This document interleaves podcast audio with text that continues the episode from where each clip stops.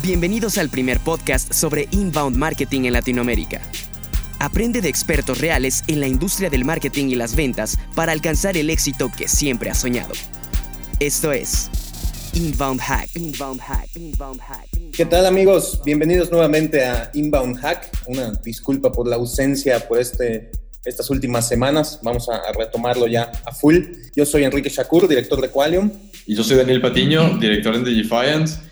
Y hoy tenemos a un invitado muy especial, eh, Leo Morilla. Él es cofundador y CEO de Gurú Ofertas, eh, una empresa basada en Argentina, eh, que bueno, ahora Leo nos, nos va a contar un poco lo que hacen. La idea de, de, hoy es enfocarnos en las estrategias y todo lo que ha hecho Leo para crecer su compañía al nivel que está ahora, sobre todo haciendo foco en lo que es email marketing. Así que sin más, eh, Leo, bienvenido. Hola, ¿qué tal? Gracias por el espacio. Hola Dani, hola Enrique. Bueno, sí, es, lo que hago es lo que acaba de comentar Dani. Eh, tengo una empresa llamada Gurú de Ofertas. Básicamente el 80% de nuestro tráfico es a través de email marketing. También doy consultoría y hacemos consultoría a algunas empresas de la TAM sobre este tema. Así que bueno, contento de, arrancar con el tema. Bueno, pues bienvenido Leo, muchas gracias primero que nada por, por acompañarnos el día de hoy. Eh, y pues me estaba contando Daniel un poco lo que hacías y se me hace pues, pues impresionante, ¿no? El, un poco el, dato que mencionas, el 80% de tu tráfico viene a través de email marketing. ¿Cómo fue que, que llegaste a esos números, no? Me parece utópico. En realidad, para una empresa de e-commerce, el email marketing es bastante. es un porcentaje grande de la facturación total. De hecho, lo que estaba hablando. claro, pero 80%. 80% sí, es, es más de lo normal. Generalmente lo que se estima es que dentro del e-commerce 30% de la facturación proviene de email marketing. Al mismo tiempo es uno de los canales con mayor conversion rate dentro de todos los canales que hay. También el email marketing generalmente son usuarios que ya están fidelizados o que ya han comprado antes.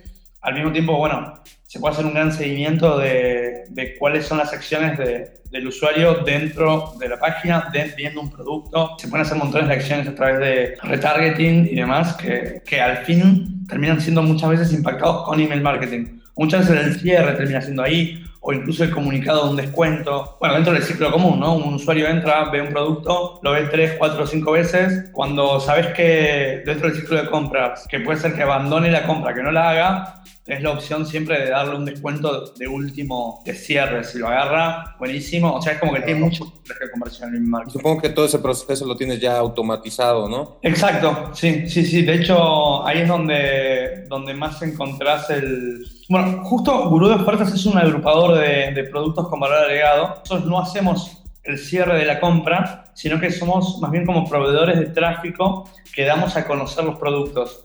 Después, obviamente, hablamos con cada una de las empresas para saber cuál es su política de cierre dentro de todo el ciclo de compra del usuario. Pero no nos encargamos en sí del cierre, sino que lo, de lo que nos encargamos es de que el producto llegue a, su, a su, mercado meta y después el e-commerce hace el cierre. Eh, por eso es que nuestra especialidad es básicamente opening y clicking eh, en cuanto a, a, email marketing, que es como la parte más gruesa, ¿no? Es como si fuera un gran embudo no estamos en la parte de arriba, en la parte gruesa. O sea, lo que ustedes hacen entonces para entender el, negocio es publicitan, eh, digamos, diferentes productos que le interesan a, digamos, a, tus visitantes, ¿no? Y, lo, lo, que haces es mostrar esos productos de tus clientes y llevarles tráfico y una vez que convierten, eh, ahí es donde ustedes tienen, eh, digamos, esa ganancia.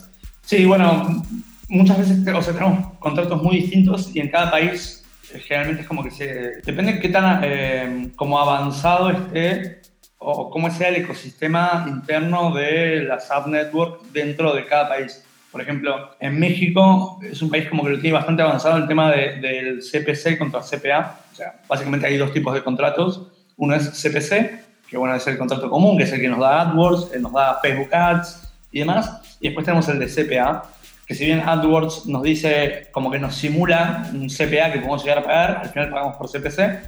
En nuestro caso, no, muchos de los contratos, por lo menos para México, en Chile no pasa eso, en Argentina tampoco, son de CPA. Obviamente, si me vas a elegir, siempre prefiero CPC. Tal vez para los usuarios que tal vez hay alguno que no sepa la diferencia entre CPC y CPA, ¿cómo, ¿Cuál es la diferencia entre ambos conceptos? El concepto de CPC es costo por clic, es como, sería como la base de, cobro dentro de, todas las ad network. Eh, y después tenés el de CPA, que es el, costo por adquisición. Es directamente un revenue share, un porcentaje de la venta, eh, ya sea en algunos casos puede ser de la rentabilidad o un porcentaje de la venta total, pero está más ligado como al cierre de la compra el de CPA y el de CPS está ligado a, la cantidad de tráfico que puedas enviar a una página puntual. Lo cual es bastante complicado porque muchas veces Internet está lleno de, como decía un amigo antes, de fauna. Es como que hay de todo. Tenés eh, bots, tenés eh, de, analytics, tenés montones de, bots que a veces cuentan como visitas y esquivarlas, nada, es un, como un desafío tecnológico, pero es lograble. Bien, genial. Y bueno, ahora regresando con esto que comentabas del 80 eh, por ciento de tráfico de generando, generado por email marketing. Esto es algo que nos pasa a nosotros muchísimo con, con clientes que eh, no saben, eh, digamos, qué herramienta utilizar dependiendo de la cantidad de tráfico. Me imagino que ustedes deben de tener algo bastante personalizado teniendo en cuenta la cantidad de tráfico que envían. ¿Cuál sería la recomendación, digamos, dependiendo de la escala de la base que tienen la gente que está escuchando, qué, qué sistema le recomendarías? Esa es una muy buena pregunta porque muchas veces vi que empresas escalen a un costo muy alto en su sistema de envío. Depende, hay empresas que están súper, tienen mucha inversión. Hay empresas que vienen con mucha inversión y dicen quiero lo mejor, algo grande, algo robusto, quiero que me sirva de acá al próximo año o hasta la próxima inversión. Y, en realidad es un costo demasiado alto que no, no vale la pena. Tengo una escala así estimada aproximadamente de cuáles son los mejores costos según distintas etapas del modelo, pero también implica cuánto tiempo querés dedicar y muchas veces otra cosa que implica es cuál es tu retorno. O sea, si realmente tenés un ROI, un ticket promedio altísimo y tu base no es tan grande, podrías estar en lo mejor. Pero básicamente lo que tengo así como armado recomiendo, si recién estás comenzando, casi todos los números que voy a hablar de en cuanto a envíos son de envíos diarios. No importa que envíes todos los días o que envíes una vez por mes, eh, lo importante es cuánto puedes enviar en un día. Porque así es como se manejan los ISP y, y también los enviadores, es como un contrato general, algo que se da en el rubro. Generalmente si tienes menos de 2.000 usuarios y vas a enviar hasta 2.000, aunque sea todos los días o una vez por, por mes, pero que mandes 2000, siempre lo recomiendo es MailChimp. MailChimp tiene, yo diría que es la mejor llegada para early adopters. Es fácil de usar, es gratis. Y tiene la automatización de marketing también, ¿no? Integrado. Una gran automatización. De hecho, de inbound tiene mucho. Sí, totalmente. Eh, pero, pero tiene esa cosa que es muy caro, ¿no? Tal vez. Es muy costoso si, si lo que vos pensás es eh, escalarlo, porque la verdad es que Depende de qué, qué, flexibilidad tecnológica tengas y cuál sea tu rentabilidad a través de, de email marketing. Porque si de repente me decís que estás ganando más de 7 mil dólares por mes a través de email marketing, y bueno, invertí todo y salí ya de MailChimp. Pero sí, es muy costoso. De hecho, MailChimp yo creo que es la opción más costosa que hay en el mercado. Pero bueno, tiene el plus de que si tenés menos de 2.000 usuarios, es gratis todos los días. O sea, probalo porque es muy bueno. Claro. O sea, por ahí sería como para emprendedores, startups que tienen menos de 2.000 contactos, MailChimp sin dudas. ¿Y qué pasa si tienes, cuando llegas a ese límite, ¿no? Que empezaste a generar mucho más, eh, muchos más leads y superaste los 2.000? ¿Qué, ¿Qué recomendarías en ese caso? Bueno, ahí tienes una gran brecha de oportunidades. O sea, Tenés miles de opciones. Piensen que el que hace el enviador, en este caso, como puede ser MailChimp, como puede ser Envialo Simple o como puede ser Rackspace o todo, al fin y al cabo son servidores. El sistema de costo para ellos es bajo, hay muchas empresas, la barrera de ingreso de entrada de su propio modelo de negocio baja también. Yo diría que de 2.000 a 20.000 usuarios te des el lujo de probar de todo. O sea, y casi todo es a costo muy bajo. Si querés quedarte con MailChimp, si querés quedarte con Envialo Simple, va a ser una llegada más baja, pero el costo también va a ser más bajo. El tema es qué pasa cuando pasas por los 20.000 usuarios. Ya tenés más de 20. Cuando ya tenés más de 20, eh, esto es como un, tipo así dorado, que costó bastante encontrar que era la, mejor opción. Después de pasar de tantas opciones, probamos de todo. Probamos Rackspace, probamos Mailgun, probamos, bueno, Envialo Simple, MailChimp obviamente también en su momento.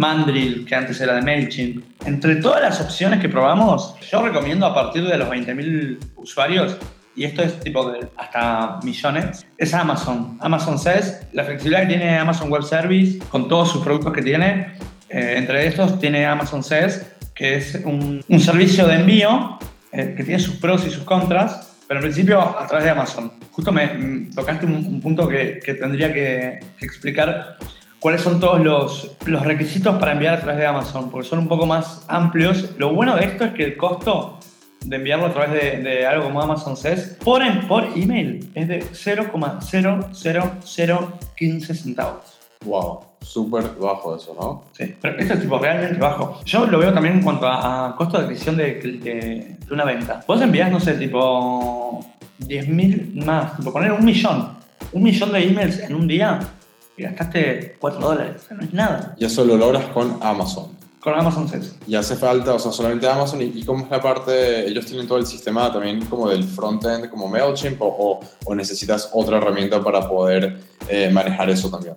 Bueno, ese es, ese es el punto que es un poquito más eh, extenso. Me gustaría contarles cómo, cómo funciona.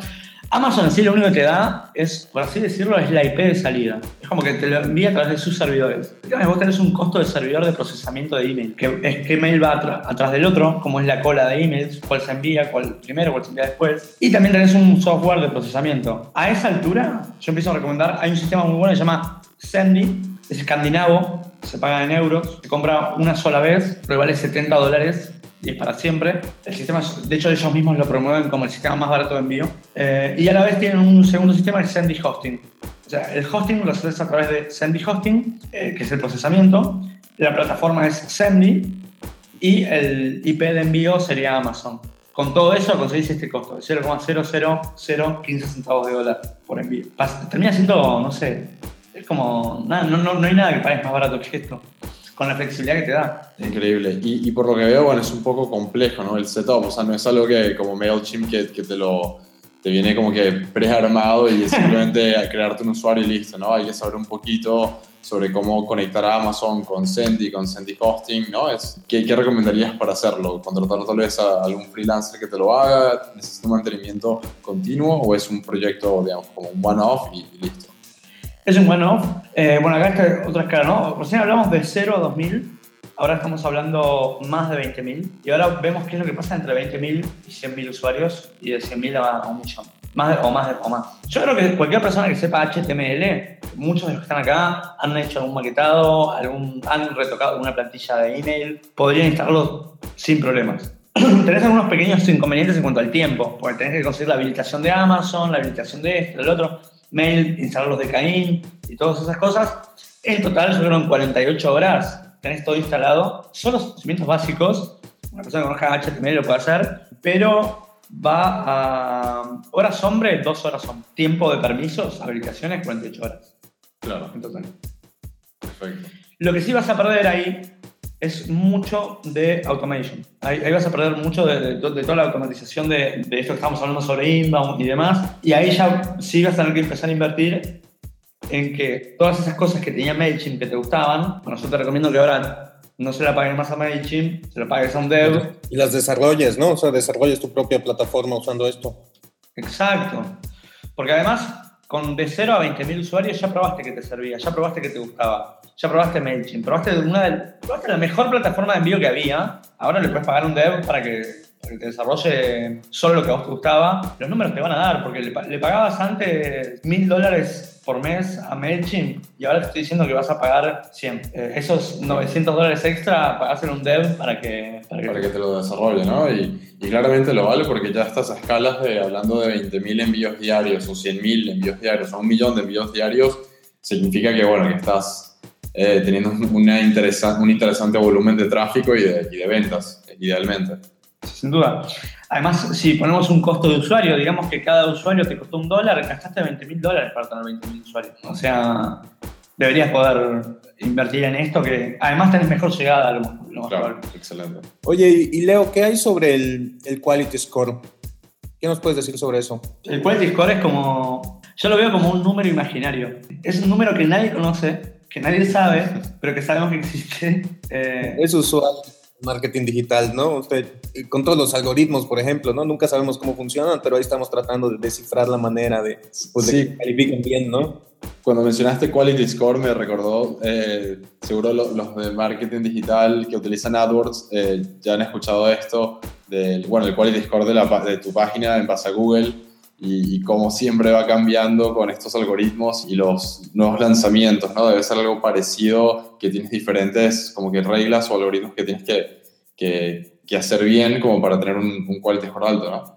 Sí, eh, el problema es que en email marketing, por lo menos en, en, en Google, te, te, dicen cuál es tu quality score. Puedes, puedes saberlo, hay, hay, varias formas de, de, preguntarle a Google cuál es mi quality score de esta página puntual.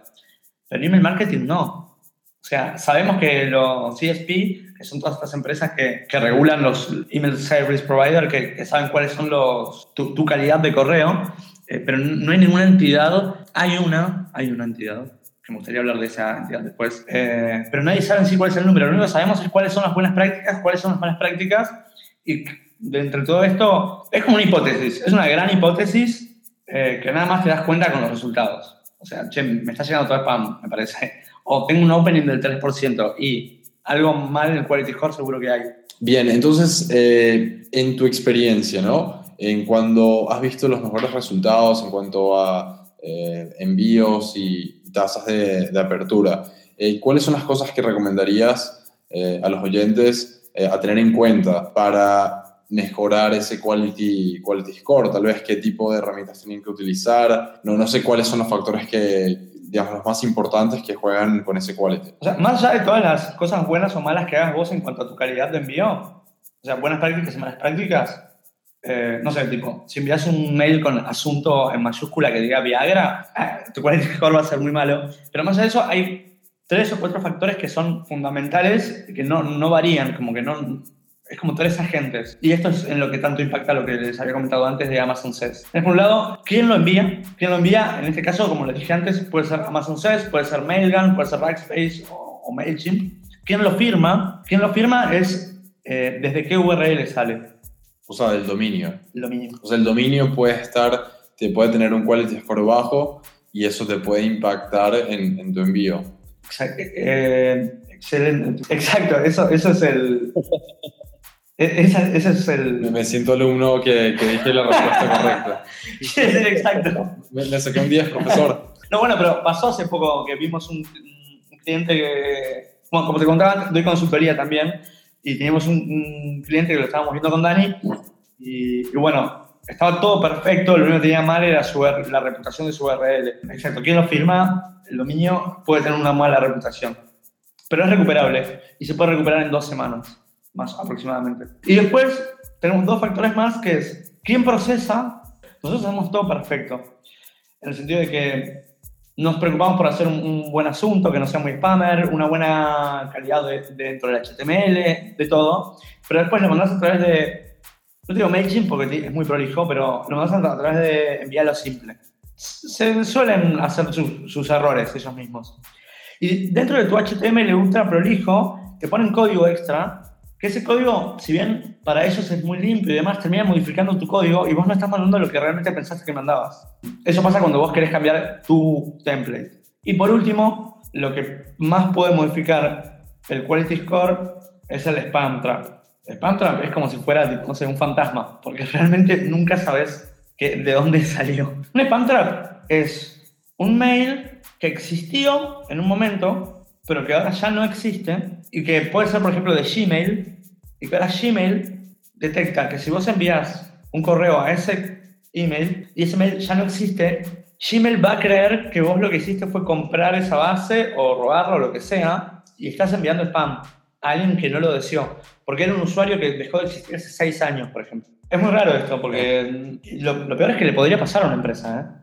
De hecho, hay empresas que conozco que les ha pasado de, recuperar usuarios ultra antiguos y, que Amazon o Gmail o Hotmail los notifica por estar enviando correo basura cuando en realidad tienen las bases ultra limpias, pero decidieron por algún motivo enviar bases muy antiguas, usuarios que ya no existen. Ahí una recomendación, me imagino, sería eh, no, no enviarle mails a gente que no le enviaste mails hace uno o dos años, ¿no? Y tratar de mantenerlas eh, digamos, siempre activas estas fases. Bien. ¿No? Sí, sí, eso, eso, sería lo ideal. Pero ¿qué pasa acá? Nosotros queremos aumentar la rentabilidad.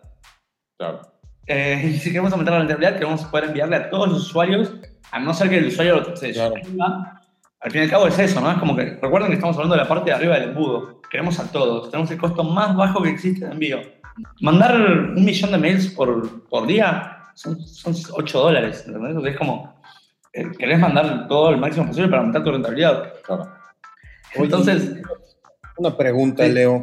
¿Qué porcentaje de tu base de datos aproximadamente, aproximadamente pierdes en un año? Depende mucho de cuál es tu conducta y qué es el producto que vendes en cada rubro. Por ejemplo, en mi rubro, que es eh, Daily Deals, o sea, yo envío mails diarios eh, con descuentos. O sea, bien retail, ¿no? O sea, bien de productos con, con descuentos, ese tipo de cosas. Ok. Exacto. Bien retail, pero también tengo un, un ciclo muy corto, o sea, todos los días envío un email. Estas personas van a recibir Claro. cada día un, un correo. Claro. que es distinto como puede tener, por ejemplo, una empresa, una aerolínea, que te quiere mandar enviar, por ejemplo, una oferta a la semana. Claro. Su interacción entre los clientes con la empresa va a ser más baja, por lo cual va a tener menos momentos de toma de decisión el usuario de suscribirse o no suscribirse. Claro.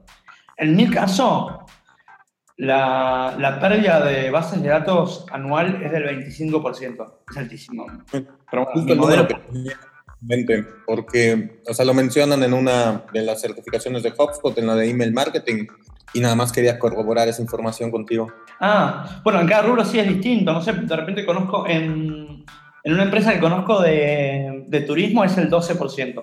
¿Y cuánto Claro. menciona HubSpot en la certificación? 25. Ah, mira. Justo, supongo que es como un promedio general, ¿no? Pero definitivamente en cada industria y dependiendo de las prácticas de cada quien, pues eso puede variar, ¿no? Claro. Sí, sí, sí. Mientras más conservador seas, Claro, y más limpia tal vez. O sea, si adquiriste, me imagino que la base de datos orgánicamente, digamos, de la manera inbound y no eh, compradas, eh, seguramente tu tasa va a ser más baja, ¿no? La, la de rebote y la de suscripción. y ni hablar el opening. Claro. Si tu segmento es muy claro, muy segmentado, muy nicho, no sé, por ejemplo, eh, no sé, vendés eh, un material para la construcción y se lo vendés justo a un corralón que vende materiales para la construcción y lo más probable es que tengas un opening muy alto. Claro. Sí. Bien.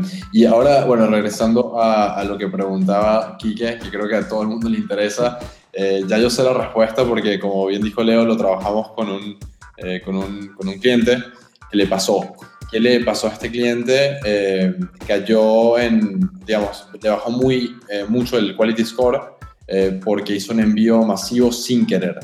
Entonces, acá lo, lo que lo llamamos a Leo, que, bueno, que es el, el experto que yo conocí en email marketing para corregir esto y empezar a mejorar el dominio, ¿no? la reputación de este dominio. Así que bueno, Leo, ¿cómo, cómo fue ese proceso eh, de mejora del dominio? Bien. Eh, to- todavía estamos en proceso igual. Sí, Pero cabe aclarar para esto que hay muchas formas de entrar en, en spam. El quality score nunca sabes bien. Cuando empezás a mirar para atrás y ves que tu opening bajó del 20% al 5%, eh, como en cualquier empresa, y si, y si tu, como en este caso, que, que justo esta empresa, la facturación total era cercana al 30%, cuando el tipo se dio cuenta de eso, dijo, bueno, ya prendieron todas las alarmas a ver de dónde salió el problema. claro. Eh, cuando empiezas a mirar para atrás, ves dónde te mandaste el, el error. claro. Eh, Sí, hay- es, es- perdón, es, es- sí, es un factor muy importante porque si tenías una tasa promedio del 20% y de repente baja el 5% y el canal de email marketing representa el 30% de tu facturación, o sea, estás diciendo que estás perdiendo un montón de, de plata. Y es, eh, es por eso que es tan importante. exacto, Sí, exacto.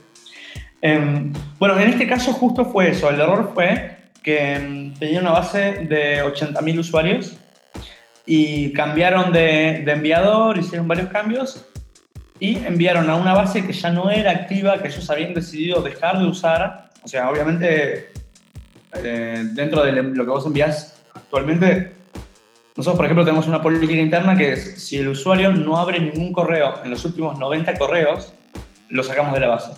claro.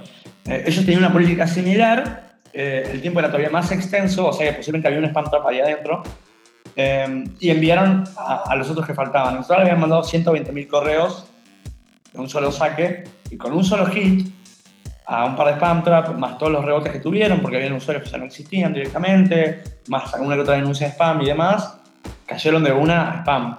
En sí lo que hicieron fue una acumulación en ese quality score de todos los factores que les acabo de decir, más algunos asuntos con muchos signos de exclamación y demás, cayeron en spam.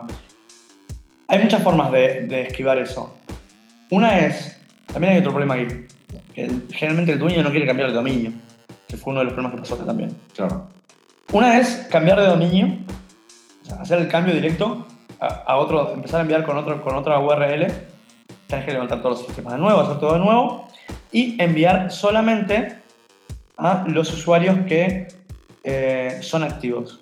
Que en este caso fue lo que se hizo y se envió a este 5% de opening que tuvo. El dueño obviamente decía no puede ser, pasamos de mandar a 80.000 a, a 5.000, y- pero bueno, ya los datos ya se están recuperando. Y así empezás a calentar, empezás a demostrar una buena reputación, que se llama calentamiento IP. Eh, Con esta nueva URL demostrás que tenés un buen eh, envío. Siempre que se hagan estas pruebas, lo que se recomienda es, como máximo, o sea, nunca pasar la barrera de los 10.000 envíos diarios al, al comenzar, cuando estás calentando el IP. Porque todos los ISP lo que hacen es ver si realmente tu reputación es buena o no.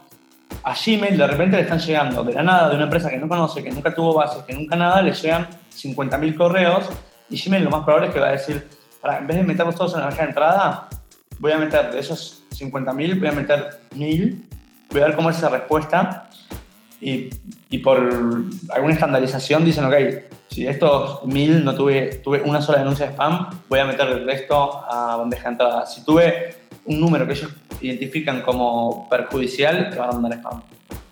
Bueno, eso fue la primera acción que se, que se hizo. Esta misma acción, como segundo recaudo, se puede enviar hasta 1000 envíos por hora. O sea, enviamos 1000, dejábamos una hora, enviamos 1000, dejábamos una hora, enviamos 1000, porque también queríamos ver nosotros qué tal era la respuesta. Eh, se hizo eso, se llegó hasta los 9500 envíos el primer día. El segundo día se mandó a los 9500 todos juntos. Eh, y recién el cuarto día o el quinto empezamos a mandar 20, 30, 40, hasta llegar a los 50. Tuvimos un, un buen calentamiento IP, una buena respuesta. Todo esto con el, con el nuevo dominio. Y ahora ya estamos enviando los 80.000 desde el nuevo dominio. Ahora, ¿qué pasa? Tenemos que volver a migrar al dominio anterior, que todavía no, no hicimos eso, es lo que vamos a hacer en el segundo paso. Entonces, lo que vamos a hacer ahora es eh, empezar a migrar solo la mejor parte y progresivamente, día a día, vamos a incluir 10.000 usuarios más hasta que, hasta que se recuperan los números de opening normales. Algo que cabe aclarar es que cuando vos en spam, todas las métricas te caen. Todo, todo, todo, todo, todo, todo mal. Todo, sí, se hace todo de noche. Todo cuesta arriba. Pero lo que perdés en el medio es que los ISP te devuelven muchos usuarios como rebotados. O sea, como si la casilla no existiera. Lo que quiere realmente Gmail y Hotmail es decirte, limpia tu base. O no me envíes más, más correos. Pero esos usuarios realmente no están rebotados. No son usuarios que ya no existen, sino que los ISP te dicen que no existen y eso es mentira de ellos como una estrategia anti-spammer.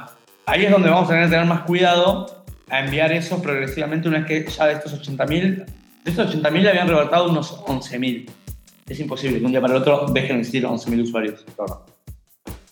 Esos 11.000 los vamos a incluir, yo creo que diariamente hasta poder meter, en 11 días, hasta poder meterlos todos. Obviamente lo que vamos a hacer es limpiar estas bases el sábado y el domingo, porque son días que tenemos menos opening y lo que queremos es tener mayor actividad, no menor actividad, así que vamos a tardar dos semanas. Bueno, esa es la estrategia para hacer esto. Bien, ahí la tienen. Consultoría completa.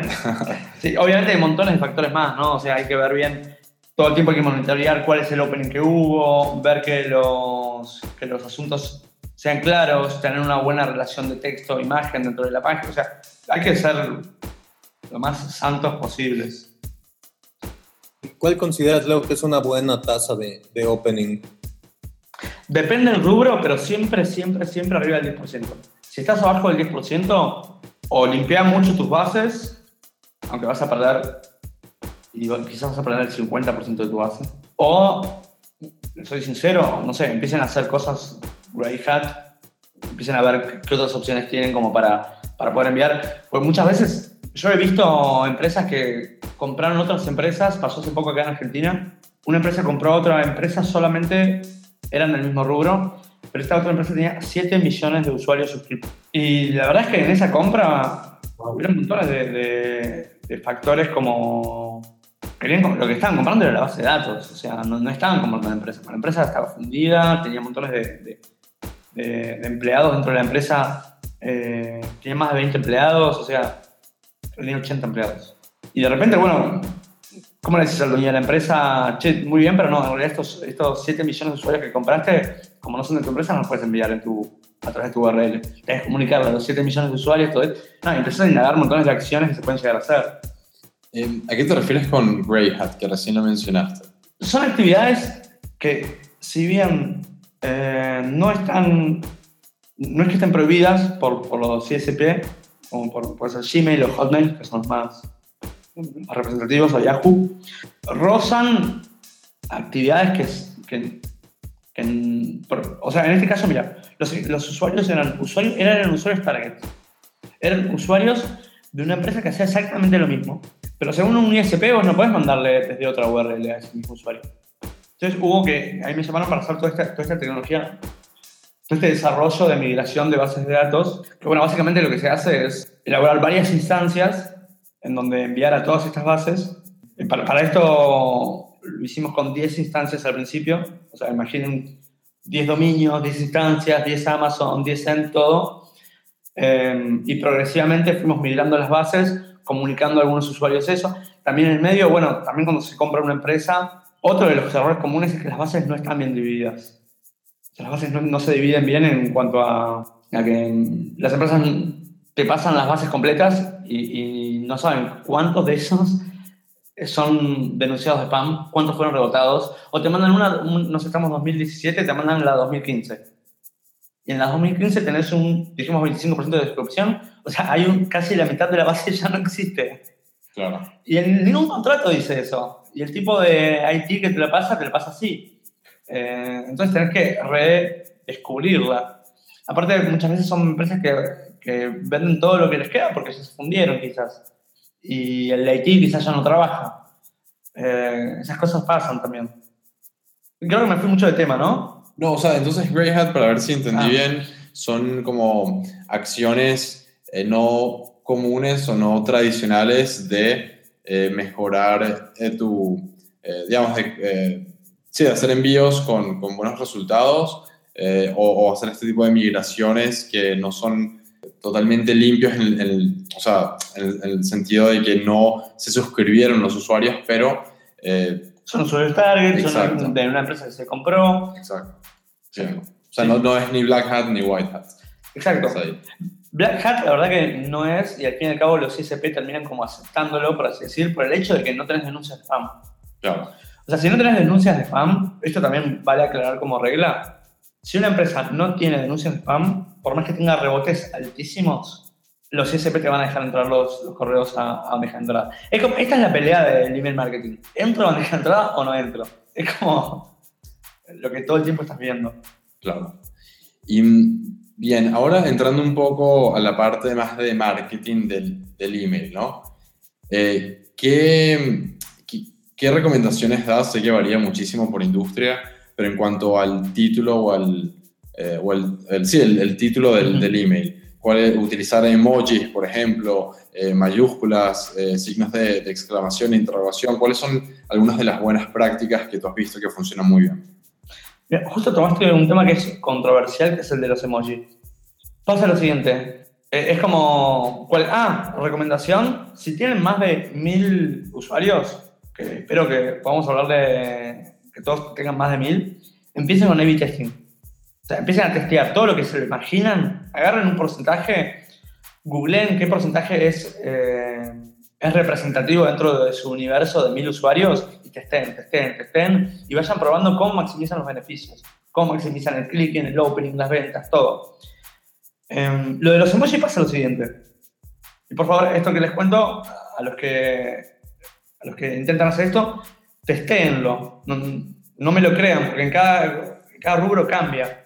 Casi siempre, por lo menos en el 100% de mi experiencia, vos usas un emoji y el opening aumenta. ¿Cuánto? Un 10%. Wow. O sea, si vos tenías un opening de un 15%, vas a tener un 17%. Y cuando estamos hablando de bases de 200.000, 500.000 usuarios, che, o sea, un aumento del 10% puede ser un aumento del 10% de tu facturación también. que es muchísimo. El tema es que lo que también pasa es que aumenta la pérdida de base de datos anual. Y el error común es que las empresas empiezan a usar emojis porque ven que aumenta el opening, pero no se están dando cuenta que aumenta la de suscripción. Y es otro dato que la gente no ve, porque las empresas no ven. Ven todos los datos positivos. No sé si escucharon el dicho de, de qué bueno que es ver la conversión, pero también está bueno qué pasa con los usuarios que no convierten. eh, bueno, esto les pasa lo mismo. Qué bueno que es ver el opening que aumenta, van a aumentar las ventas también, pero también aumentan los de suscriptos. Yo recomiendo usar emojis solo para días puntuales. Black Friday. Sí, emojis. Tenés que destacarte, pensar que la bandeja de entrada de tu, de tu receptor ese día va a estar llena. ¿Cómo? Va a estar llena ese día de ofertas, ¿no? Va a estar llena y vos tenés que estar primero. Y tenés que ser el más destacado, el más rojo, el más vivo, el más... A vos tienen que abrir primero. Tenés que destacarte. Es como si estuvieras ahí en un lugar de tiburones. Están todos buscando lo mismo el mismo día. Todo colapsa. Los servidores se caen. Y, tenés que destacar. Sí, emojis, sin duda. ¿Cuál? Todos. No, todos no, sin ser eh, brusco. De nuevo, A-B testing, ¿sí? O sea, lo que hacemos nosotros para un día como el Cyber Monday o el Hot Sale o el demás, lo que hacemos es de una base de, de 100.000 usuarios, agarramos más o menos 3, 4.000, lo enviamos a primeras horas de la madrugada, dividido en tres. Esos tres los ponemos tres asuntos distintos, con tres cuerpos distintos, y empezamos a ver cuál de todos esos tiene una maximización de beneficios para nosotros. Cuál tuvo más opening, cuál tuvo más clicking. A veces pasa que tenés menos opening, pero el clicking es mejor y termina convirtiendo mejor. Y en base a eso definimos cuál es el, el, el email que se va a enviar. Eh, sí, emojis, no, básicamente uno, con uno está bien, dos. Me, me acuerdo que tú me recomendaste algo hace unos días, que eh, tengan cuidado con cuál emoji utilizar, porque hay diferentes eh, navegadores o sistemas operativos que no aceptan algunos. Y me pasaste un link, un URL, que estaba buenísimo porque te mostraba eh, los emojis que, que, se aceptan en, en, creo que todos los, Todos. en todos los navegadores. Sí. Ese URL, ¿te acuerdas cuál era? Eh, no me acuerdo en este momento, pero o sea, no se preocupen, es, es, simplemente, son 250 creo. O sea, no es más que eso. Eh, si lo googlean lo encuentran. Si lo googlean lo encuentran. Eh, son solo 250. Hay varias páginas que, que, también tienen esto. Son todos los emojis que están, han sido testeados en... Y les digo, pues no, no es tanto, ¿no? Es, tiene que estar hecho, se puede ver en, en, en, tanto en, para Android como para iOS. Se tienen que ver en Outlook, se tienen que ver en Gmail, Yahoo y Hotmail. ¿No me recomiendas usar el tiranosaurio entonces? mm, mira, ¿sabes qué?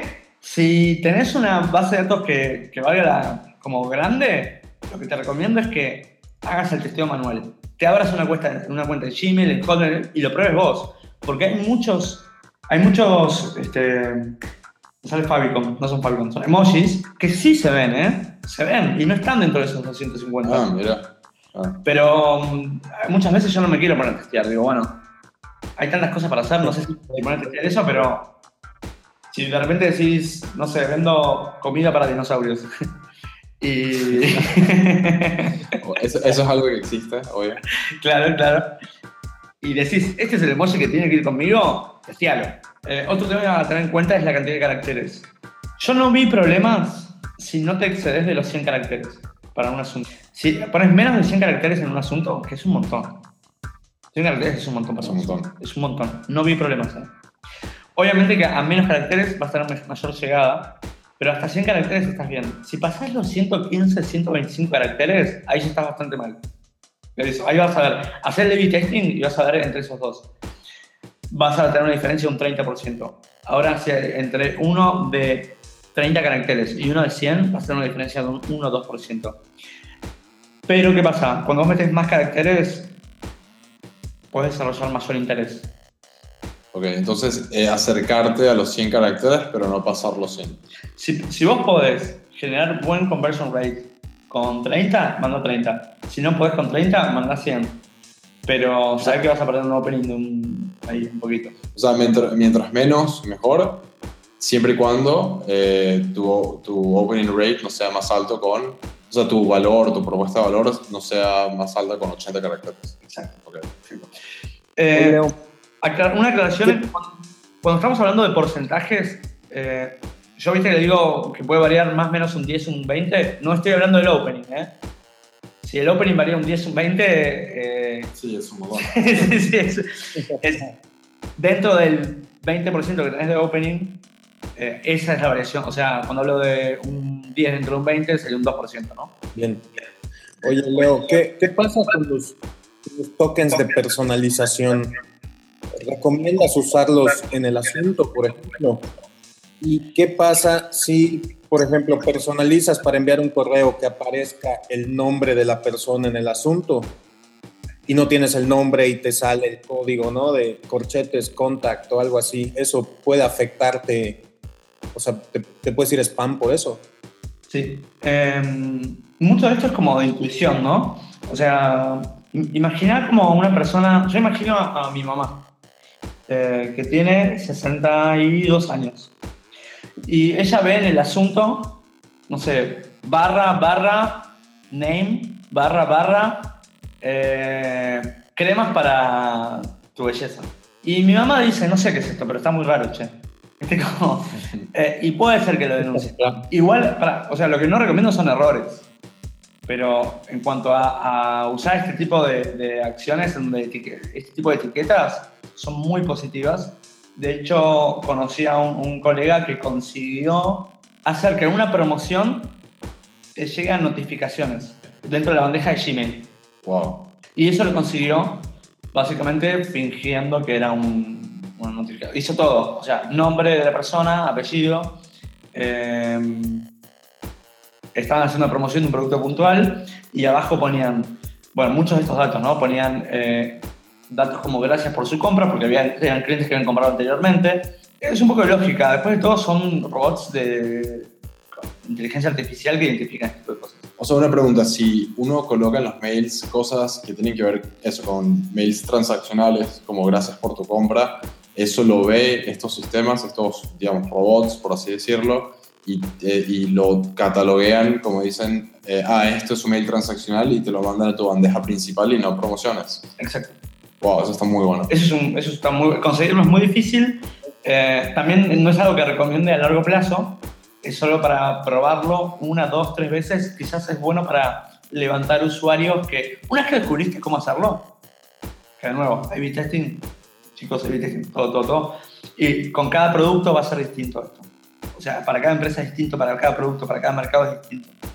Una vez que descubrís cómo hacerlo, que no es difícil, todo, cómo llegar, con un poco de HTML llegás, eh, máximo dos, tres veces. O sea, es para revivir un usuario viejo. Ya este tipo no me hace opening en los últimos 100 correos.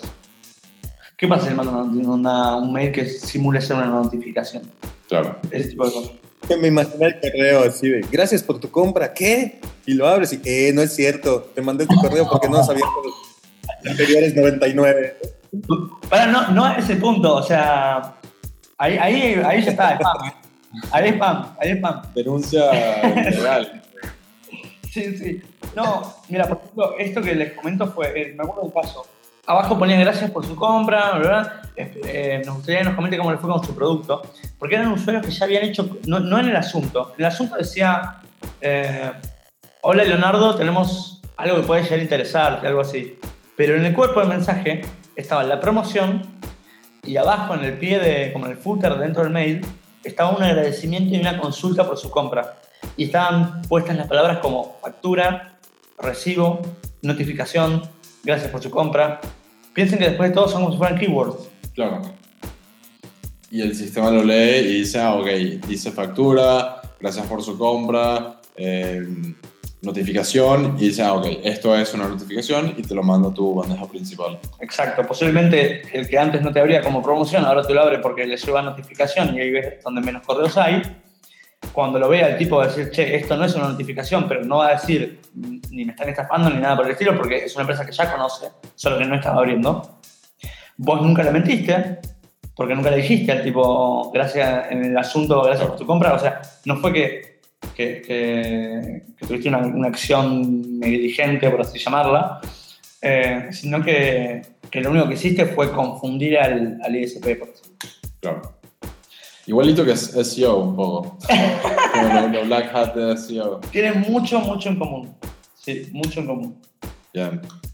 Leo, ¿qué, ¿qué recomendaciones le darías a empresas que, digamos, tengan entre 1.000 y 5.000 eh, usuarios en su base de datos eh, para hacer un email marketing que sea realmente efectivo? Bueno, justo cuando pasan la barrera de los 1000, ya pueden empezar a, a. O sea, como que pueden empezar a, jugar. eh, Es como cuando empieza el juego.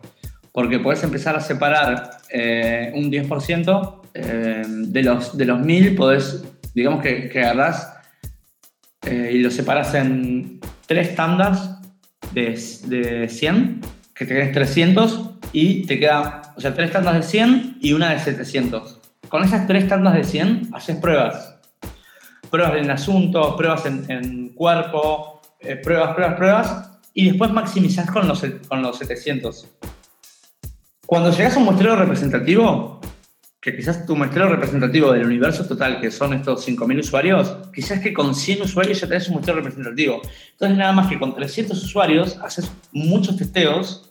Obviamente, estos 300 usuarios tienen que ser random en cada testeo, ¿no? Eh, puedes hacer muchos testeos y vas a maximizar después con 4.700. Entonces, el costo para vos de testeo es muy bajo. Claro. Eh, pero si tenés nada más eh, 500 usuarios y eh, probar con, con 300 para maximizar con, con 200. No tenemos sentido. Exacto, Bien. exacto. Y después pruebas. eh, yo creo, por lo menos en, en la- en mi experiencia y en lo que vienen estas empresas y demás, no sé si es porque muchas veces los CEOs o las partes que se, que se encargan de las tomas de decisiones eh, ven el email marketing como un, un costo de oportunidad muy bueno. O sea, costo de, costo de envío bajo, conversion rate alto. Lo que termina sucediendo es que el email marketing sea como un, un deadline de conversión. Es como mucho call to action, mucho eh, cierre de- de venta, tipo, el usuario entró a ver un producto varias veces, mandar un mail y ofrecer un 10% de descuento. Eh, las probabilidades de que convierta son muy altas. Eh, bueno, Amazon tiene, gran parte de su estrategia es esa. Otra recomendación, mantengan limpias las bases, indistintamente de que sean bases limpias o no limpias, por lo menos eh, demuestren un buen comportamiento. No sé, tiene una base vieja, muy vieja, limpien los rebotes con enviarlo simple, y, pero mantengan MailChimp limpio. Eh, tenés dos URLs, tenés dos páginas, eh, en una portate mal y en otra portate bien. Por más que sea tu base, que la hayas conseguido, la hayas hecho en tres años, mantener un lado blanco y otro lado gris, y si querés un tercer lado negro, pero el grueso tiene que ser puro, limpio, cero spam. Eh, nosotros en, en- en todas nuestras bases tenemos 0,001 de spam rate y 0,001 de, de bounce rate. Y eso es en base a, a- a el que no te abre durante 90 emails, no le sigas mandando correos. Porque ya no te abre. Y lo que terminas haciendo es decirle a Gmail, eh, Gmail, mira, yo le mando mail a, a todos, todo el tiempo. Sin importar Claro, pero es- eso aplica para ti que mandas correos todos los días, ¿no? Digamos que si yo mando correos semanalmente, ¿a los cuántos correos de- debería detenerme si no los convierto? 90 me parece un buen hit. O sea, si yo, sea semanal, porque pensé que para vos mandar 90 es un año. O sea, el usuario no te abrió en un año. De hecho, es más de un año. Sí. dos años Eh, casi, son 52 años. Y ahí te digo que tenés un riesgo muy alto de spam trap. Entonces, tal vez para alguien que envía menos eh, cantidad de emails, o sea, no diarios, tendrían que bajar eh, ese límite no a 90, sino tal vez un poquito menos, ¿no? Bueno, esta parte está genial porque acá es donde empezás a jugar fuerte. Y acá es donde um, tu beneficio aumenta. Eh, digamos esto, una empresa manda un mail por semana. Eh, en- vamos a, Sí. extenderlo a, a seis meses. En seis meses no tuvo ni un solo opening. ¿sí? Mi recomendación es sa- sacarlo de la base. Porque si tenés, no sé, un millón de usuarios, ese, un, ese tipo ya es un costo para vos. ¿eh? Y, todo lo que indica es que no va a abrir. Entonces, sacarlo de la base, bajar tus costos, mejorar tu quality score, porque ahora tu opening es más alto. El quality score también está compuesto por el, por el engagement. Claro. Si tu opening es más alto, lo más probable es que llegues más a bandeja de entrada. Sácalo y metelo en una segunda instancia que tengas con otro URL, con otro todo, que ya no sea tan limpia. Eh, y a ese mandale, con usuarios muy buenos, mandale un hit cada cuatro meses. Nosotros en una de las empresas lo que tenemos es eh, el usuario que no abre durante más de 60 eh, envíos, se le empieza a enviar mails con asuntos solamente de 30 caracteres eh, no se le envía diariamente, sino que se le envía semanalmente. Y eh, en vez de enviar hasta 200 kilobytes, se le envían creo que 40 kilobytes. Eso es otro tema para tener en cuenta. El peso del mail también influye en el quality score. Mientras sea un mail más liviano, más posibilidades tienes de entrar a la bandeja de entrada. Pero también la otra verdad es que mientras más grande sea tu correo, más probabilidad de clic tengas. Claro, hay que jugar con eso. Excelente. Bueno, creo que tenemos un montón de, de contenido y tips que, que, has compartido. La verdad es que es súper interesante. Eh, Leo, de mi lado. Había aprendido como hoy.